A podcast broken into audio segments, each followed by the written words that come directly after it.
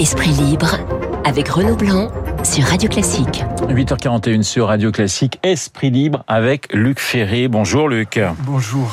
Alors évidemment, j'ai envie de parler avec vous. On va parler de la présidentielle, on ne peut pas y échapper, oui, oui. avec euh, un week-end assez euh, assez important du côté des, des, des, rentrées des uns et des autres. Mais évidemment, le grand sujet international, c'est l'Afghanistan.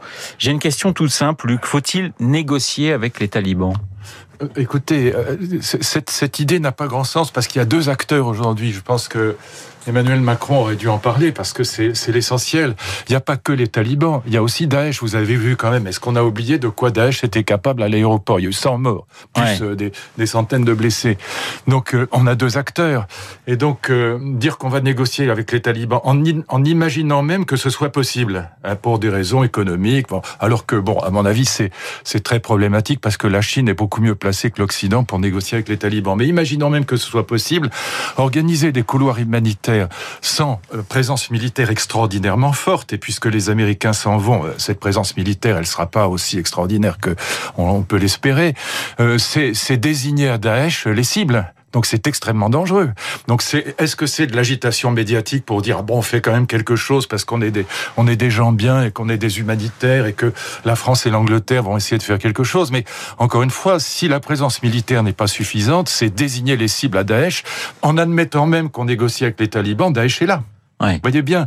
Et donc, je ne comprends pas pourquoi on n'en parle pas. Sinon, parce que, bah oui, c'est de l'agitation médiatique, sympathique, parce que évidemment qu'on rêverait tous que on exfiltre ces, ces femmes qui vont être euh, lâchées, si je puis dire, par l'Occident et, et qui vont être torturées, qui vont être tuées par les, les talibans et par Daesh. Mais Emmanuel Macron fois... parlait de défis migratoires et, et c'est vrai qu'on a ce chiffre de 500 000 Afghans qui voudraient fuir les, les, les talibans. Mais, Vous mais, pensez mais... très franchement qu'ils sont condamnés déjà, à quelques exceptions près? En tout cas, soyons sérieux. Si on veut leur faire des promesses à ces gens, et je, moi je souhaiterais qu'on le fasse évidemment, si on veut leur faire des promesses sérieuses, il faut une présence militaire extraordinairement forte. Sinon, encore une fois, vous désignez les cibles comme on l'a fait à l'aéroport. En plus, euh, comme le rappelait euh, Servant ce matin à votre euh, micro, les, talibans détestent les gens qui s'en vont, puisqu'ils les considèrent comme des traîtres.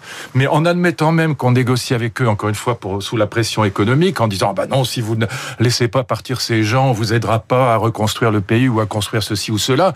Encore une fois, on désigne les cibles de toute façon à Daesh, et on a vu de quoi Daesh était capable. Donc, je vais pas y revenir, je viens de l'expliquer, je crois, assez clairement. Mais le sujet, il est là. Sans présence militaire extraordinairement forte, cette promesse est, est purement de l'agitation médiatique. L'ONU peut, peut s'emparer d'un dossier. Alors l'ONU, c'est pas toujours la, le, le, gage d'une réussite, ah, mais, mais est-ce que pour vous, c'est le dernier espoir euh... Ça suppose, encore une fois, ça voudrait dire que les casques bleus soient vraiment très, très, très, très armés. C'est pas oui. et donc euh, encore une fois, les, les Américains n'étant plus là, je n'y crois pas beaucoup.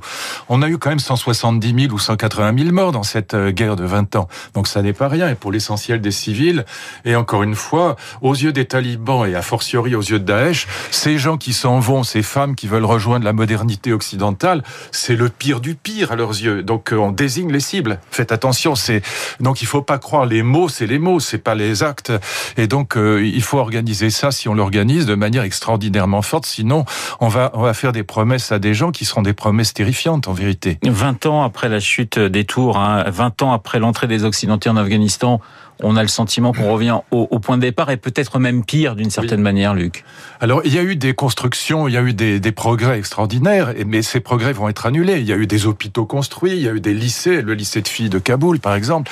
Il y a eu des, des il y a eu des, des institutions créées, mais encore une fois, on n'a jamais vu dans l'histoire de l'humanité euh, l'Occident euh, installer de force, si je puis dire, de l'extérieur la démocratie dans un pays qui, qui n'en est pas euh, au même niveau que, que l'Occident. Donc, euh, quand le développement n'a pas eu lieu, hein, c'est ce qu'ont toujours dit des gens comme euh, comme Hubert Védrine ou comme Dominique de Villepin.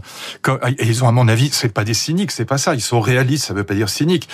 quand le développement économique et, et aussi démocratique n'a pas eu lieu, l'Occident ne ne parvient jamais. Regardez ce qui s'est passé en Libye, ça a été une catastrophe. Regardez ce qui s'est passé en Irak, ça a été une catastrophe. Regardez ce qui s'est passé au Vietnam, ça a été une catastrophe. Et depuis les guerres de Napoléon, euh, aucun leader occidental n'a réussi à imposer de force euh, le modèle occidental euh, à des peuples extérieurs à lui. Donc, mais ça, c'est la question, Luc. C'est une question un peu philosophique. Cette question, notamment, qu'on avait développée dans la fin des années 90, du droit d'ingérence, de, de vouloir exporter un, un, modèle. Non. Ça, ça signifie que de toute façon, c'est impossible. Non, le droit d'ingérence, oui. Moi, moi, je suis, j'ai toujours défendu Kouchner et je pense qu'il a, c'est un homme extrêmement courageux et je pense que qu'est-ce que c'est que le droit d'ingérence? Et donc, moi, je rejette pas le droit d'ingérence pour autant, mais c'est l'ingérence et puis l'occupation, c'est pas la même chose. L'occupation avec un gouvernement pourri comme celui qui est corrompu jusqu'à la moelle, comme celui que les Américains ont installé en Afghanistan, ça n'est pas la même chose. L'ingérence, ça veut dire des opérations ponctuelles et, et strictement humanitaires. Ça, ça peut se défendre. Par exemple, moi, j'étais favorable à l'intervention à Bamako euh, parce que je pense qu'une intervention ponctuelle avait du sens. Il fallait pas que Bamako tombe, mais après, il faut se retirer très vite ou alors il faut faire le service après-vente convenablement. Mais, mais l'ingérence, juste un point, c'est simplement la lutte contre l'indifférence. Et là-dessus, Kouchner a raison. Euh, les, les, humanitaires ont raison. On peut pas être indifférent au malheur des autres. Et vous savez d'où ça vient Ça vient du fait que pendant la deuxième guerre mondiale, on a été totalement, que ce soit Churchill, De Gaulle ou a fortiori Roosevelt, qui, qui était pétainiste jusqu'au bout des ongles et qui détestait De Gaulle, on a été indifférent au sort des Juifs. Et donc, au fond, l'humanitaire moderne, il est, il est né de cette idée que euh, la lutte contre l'indifférence est quelque chose de, de vital. Donc, c'est juste ça. Mais ça ne veut pas dire qu'il faut occuper un pays et puis après s'en aller comme des péteux. Mais c'est très compliqué parce que vous avez cité par exemple, compliqué, vous avez cité la Libye par exemple. Alors effectivement, on avait un, un, dictateur assez sanguinaire en la personne de Kadhafi. On voit un peuple qui se révolte, des occidentaux notamment les Français qui disent bah on y va, on va les aider. Et, et ensuite après c'est encore plus catastrophique, j'allais ah bah Oui, vous avez des centaines de milliers de morts au lieu d'avoir euh, quelques quelques centaines de personnes en prison. Et, et donc euh, il faut bien voir que, que ce soit Saddam Hussein, que ce soit Tito avant, pour prendre un autre exemple, ou regardez ce qui s'est passé en effet en Yougoslavie, que ce soit Tito, que ce soit Saddam Hussein ou que ce soit Kadhafi, euh, au fond, un dictateur est toujours préférable à une guerre civile. C'est ça le fond du problème. Et donc quand on a fait la Révolution française, on n'a pas appelé les Afghans ni les, ni les, ni les Irakiens. Et donc il faut il faut laisser les peuples se développer. Alors ça ne pas dire qu'on ne peut rien faire. Il faut les aider évidemment, mais il faut les aider intelligemment. Et quand on met en place un gouvernement corrompu comme à Kaboul, eh bien qu'est-ce qu'on fait? On fait en vérité le lien entre la population et les talibans, parce que finalement une grande partie de la population, comme avait dit un général qui était là-bas en place et dont j'oublie le nom, mais une grande partie de la population préfère à la limite les, les talibans plutôt qu'un gouvernement corrompu mis en place par les Américains. Et donc il y a là un vrai problème, c'est que oui, on peut avoir des ingérences, mais elles sont soit totalement humanitaires, et ça c'est totalement défendable, mais soit elles sont ponctuelles et elles sont efficaces. Là, 20 ans, et puis après, un désastre absolu sur l'image de l'Occident dans le monde. On n'a pas de sondage sur la façon dont c'est reçu dans les quartiers, mais moi j'aimerais bien savoir comment c'est reçu dans les quartiers cette défaite américaine qui est aussi la nôtre, défaite américaine, défaite des de Occidentaux. Bien sûr, c'est la défaite de tout l'Occident. La petite musique qui consiste à, qu'on entend et qui consiste à dire les talibans, bon, ils sont moins dangereux que que que, que Daesh, ils vont se concentrer sur l'Afghanistan et, et, rien d'autre. On a déjà eu des déclarations d'un certain nombre de, de, dirigeants des talibans qui disaient la guerre sainte jusqu'à Jérusalem. Qu'est-ce que vous en pensez, Luc Mais bien sûr, je, je pense que ces, ces gens-là sont les rois des faux culs et qu'il faut absolument pas faire confiance à, à quoi que ce soit qu'ils peuvent nous dire. Et donc je pense, je pense que s'il y a des, luttes entre Daesh et les, talibans, fondamentalement, c'est les mêmes. Euh, L'idéologie est la même, fondamentalement, c'est les mêmes. Ce sont des gens qui détestent la liberté des femmes, sont des, et d'ailleurs aussi des hommes. Et donc, ce sont des, ce sont des terroristes dans l'âme, et ce sont des gens qui veulent, et sont, paradoxalement, ce sont des modernes. Ce sont des modernes archaïques. Parce que euh, on leur a laissé des armes qui sont modernes. Alors, ils savent pas toutes les utiliser, mais néanmoins, ce sont, il faut pas s'y tromper, ce sont pas des mouvements traditionnalistes, ce sont des mouvements néo-traditionnalistes traditionnalistes. C'est pas la même chose. Et donc, ce sont des mouvements révolutionnaires, au fond.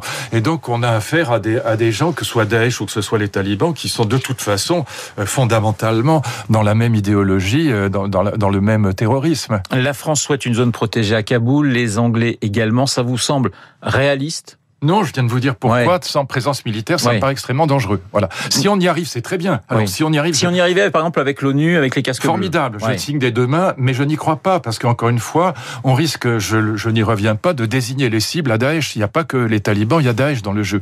Et donc c'est extrêmement dangereux. Voilà. On va passer à, à- à un autre sujet, sauf si vous aviez envie d'ajouter quelque chose sur, euh, sur l'Afghanistan, mais je pense Non, mais j'espère été- me tromper. Si je me trompe, je ferai un mea culpa. Je dirais, voilà, la, la- la force les, le- des casques bleus de l'ONU est suffisante. Et voilà. Mais ce qui s'est passé à l'aéroport avec euh, Daesh me, me laisse penser que c'est encore une fois, euh, c'est plus de l'agitation médiatique pour faire bien que euh, qu'une réalité euh, tangible. On revient à la France avec la, la, la présidentielle. Je ne sais pas si vous avez écouté Dominique Régnier, qui était mon invité à, à 8h15, et il était très inquiet pour la démocratie d'une manière générale, avec l'abstention, avec ce ce gouffre qui semble se dessiner entre les politiques d'un côté, les Français Oui. de l'autre. Est-ce que vous, vous, vous êtes d'accord avec lui Vous partagez son, son pessimisme ou, Oui, ou oui, je pense que je pense Ouais. que l'image que donne la droite, qui est très majoritaire dans le pays, ce qui est quand même un paradoxe, la droite est vraiment aujourd'hui tout à fait majoritaire dans le pays.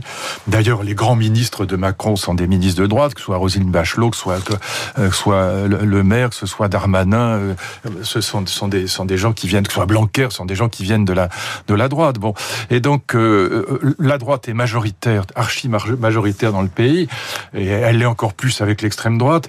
Et là, on donne l'image d'une division qui est assez ridicule en vérité. On a un candidat qui, pourrait éventuellement l'emporter, qui est Xavier Bertrand.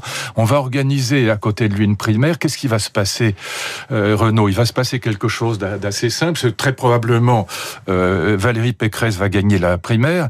Et si c'est pas elle, ce sera Barnier. Et ça reviendra. Le problème restera le même. Et on aura deux candidats de droite. Et donc dans ce cas-là, la défaite est assurée s'ils ne se mettent pas d'accord. Alors justement, on va écouter euh, les candidats à la primaire. Michel Barnier, candidat donc à cette primaire, il était euh, ce matin euh, l'invité d'Europe 1. On l'écoute. tous ceux qui souhaitent avoir le soutien de cette famille politique, qui prétendent représenter son projet et qui appellent les militants à, à le soutenir ou à les soutenir, ceux-là doivent respecter la règle du jeu. C'est une question de loyauté. Voilà, on parle de loyauté. Philippe Juvin était sur euh, CNews, lui aussi candidat à cette primaire. Si moi je gagne la primaire, j'aurai un accord politique avec Xavier Bertrand. Un accord politique, ça signifie que vous avez deux personnes autour de la table qui regardent la situation politique, qui regardent les sondages, qui regardent l'état du pays, qui regardent les dynamiques de campagne et qui se disent qui est le mieux à même de gagner entre nous deux. Et celui qui est derrière devra se retirer. En tout cas, c'est ma philosophie. Alors, donc Philippe Juvin qui pose finalement la question en disant on sera deux. Alors ça sera peut-être pas lui, ça sera peut-être comme vous le disiez Michel Barnier ou Valérie Mais Pécresse, mais grosso modo c'est on se retrouve autour d'une même table Bah, avec Xavier Bertrand et on discute très sérieusement pour qu'il n'y en ait qu'un. Imaginons que ce soit Michel Barnier ou imaginons que ce soit Valérie Pécresse qui gagne à la primaire, ça reviendra, le problème restera le même. Il y aura deux candidats, il y aura Xavier Bertrand d'un côté et puis euh, le candidat issu de la primaire de l'autre. Il faudra qu'ils se mettent d'accord, sinon ils ont perdu. Point final. ouais. Donc il faudra qu'ils se mettent d'accord. Qu'ils fassent ça au dé, au poker, à pile ou face, qu'ils veulent, mais il faudra qu'ils se mettent d'accord, Mais sinon vous, la droite vous a perdu. hein. pensez, Luc, très franchement que l'un est capable de se retirer en Sinon, ils faveur ont de perdu, point final. Ouais. Nécessité fait loi. Donc, je n'en sais rien. C'est à, à eux de voir. Mais il est clair que s'il y a deux candidats de la droite républicaine, ils ont perdu. Voilà. La petite musique Zemmour qu'on a entendu aussi encore beaucoup ce, ce, ce week-end. Là aussi, je vous ai, je vous ai entendu sur une télévision euh, euh, concurrente, si je puis dire, euh, annoncer que si Zemmour est candidat, grosso modo, la droite a perdu. Oui, Macron a gagné, bien sûr. Ben, Ouais. C'est le candidat de Macron. D'ailleurs, tous les macronistes, euh, comme mon ami Danny Cohn-Bendit, souhaitent ardemment la candidature de, de Zemmour, évidemment. Parce que tous les sondages le montrent. Il prendra un- une petite part du gâteau. Marine Le Pen, chez- une part chez les, un peu plus chez les républicains. Ou en tout cas, ce sera à peu près la même chose. Mettons qu'il soit à 8%, par exemple. Ben, il prendra 4 points à Marine Le Pen et puis 4 points aux républicains. Ce sera quelque chose comme ça. Aujourd'hui, bon, ces sondages n'ont pas grand sens. Mais enfin, l'idée, euh, probablement, est à peu près celle-là. Et dans ce cas-là, ça veut dire que la, la, la- le, candidat Macron est à peu près certain d'être élu. Donc, euh, les macroniens, je les connais bien. Tous mes camarades de droite ont voté pour Macron. Ils disent, mais mon Dieu, pourvu que Zemmour soit candidat. Parce que pas- Macron alors, est sûr de gagner. Il y a une petite. Alors déjà, bon, effectivement. euh, C'est ce qui peut arranger Zemmour, parce que Zemmour, ça- au fond, dans son rôle d'éditorialiste, de polémiste euh, talentueux, dans le genre polémique, il est, il est très, très bon, c'est incontestable. Bon, il a un audimat de rêve. Eh bien, dans le genre euh, éditorialiste, polémiste, euh, après tout, il a, tout à fait intérêt à ce que Macron gagne l'élection présidentielle. Il nous reste 20 secondes, mais il y a aussi la question pour lui hein, euh, des 500 signatures. Bah, c'est toujours, la question pour quelqu'un qui n'est pas un politique à la base. C'est toujours difficile à voir. Mais euh, bon, en tout cas, imaginons qu'il ait ses 500 signatures, Macron, et qu'il se présente. Macron est élu à tous les coups. Merci Luc Ferry. Luc Ferry, comme tous les matins, comme tous les lundis sur l'antenne de Radio Classique. Enfin, pour tous les matins, on verra plus tard.